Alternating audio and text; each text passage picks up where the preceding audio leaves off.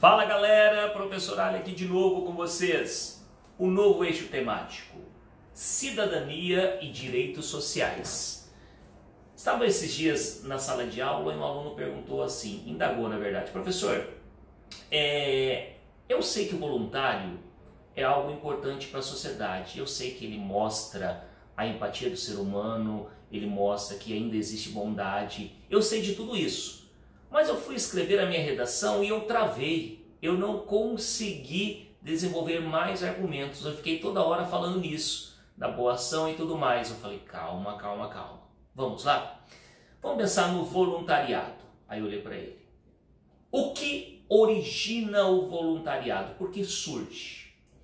Aí eu lhe disse o seguinte: o voluntariado, na verdade, tem duas causas. A primeira é a boa vontade é empatia no seu mais alto grau, é o ser humano querendo ajudar ao próximo, colocando-se no lugar do próximo, entendendo as suas necessidades, as suas carências. Daí parte voluntário, trabalho direcionado a outras pessoas que mantêm um sentimento de igualdade.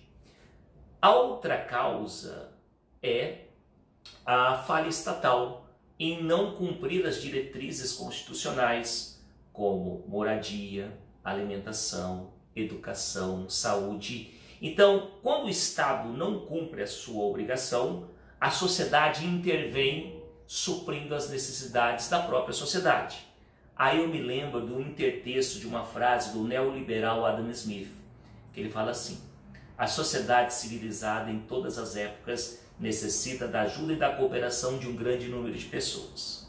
Aí falei para esse meu aluno: essas são as causas através das quais o trabalho voluntário se origina. Pergunta, ah, legal. Quer dizer, ah, professor, e o que, que acontece depois? Falei, depois vem as consequências. E também essas consequências assumem uma bifurcação. Consequência positiva para quem pratica o trabalho voluntário e para quem o recebe. Para quem o pratica, aquela sensação do dever cumprido, do bem-estar, do sentimento de empatia, de uma, um sentimento de igualdade para com o próximo. Você está muito próximo a Deus quando pratica tal tipo de trabalho. E o outro, você, para quem recebe, você devolve a sua dignidade, a sua cidadania, o respeito, você vai saciar suas necessidades como a fome, com um prato de comida, uma sopa, você vai trazer calor em dias de frio com casaco, com cobertor. Então isso demonstra o lado humano para quem pratica e para quem recebe. E eu me lembro bem é, de um filme que ilustra de uma forma bem alegre esse trabalho voluntário. Pat Adams, assistam, tá? É sobre o médico que faz esse tipo de trabalho do Robin Williams, ator que faleceu há alguns anos, maravilhoso. E se você quiser ilustrar ainda a sua redação, você pode colocar o CVV, Centro de Valorização à Vida, que são pessoas que se prestam a ajudar os demais no trabalho voluntário, que ajudam, escutam, aconselham, muito bacana. Você tem a ACC, você tem várias instituições que recebem esse tipo de trabalho com ações e também com ajuda em mantimentos, em espécies e tudo mais.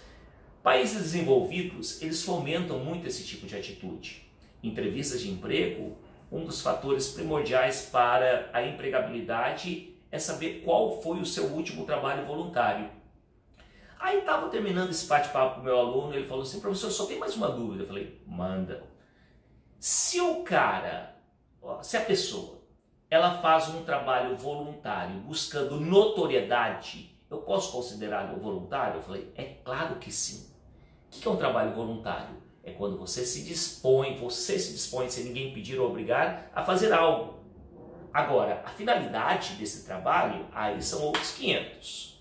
Ainda me disse esse meu aluno, e eu prefiro uma pessoa que faça um trabalho voluntário buscando notoriedade àquele que não faz nada. Vocês entenderam? Porque outras pessoas receberam ajuda. Então esse foi o eixo temático sobre trabalho voluntário, tá? Que diz respeito, é o tema, desculpem, voluntário, que diz respeito ao eixo temático cidadania e direitos sociais. Acompanhem que mais discussões temáticas surgirão ao longo da semana. Beijo, fiquem com Deus.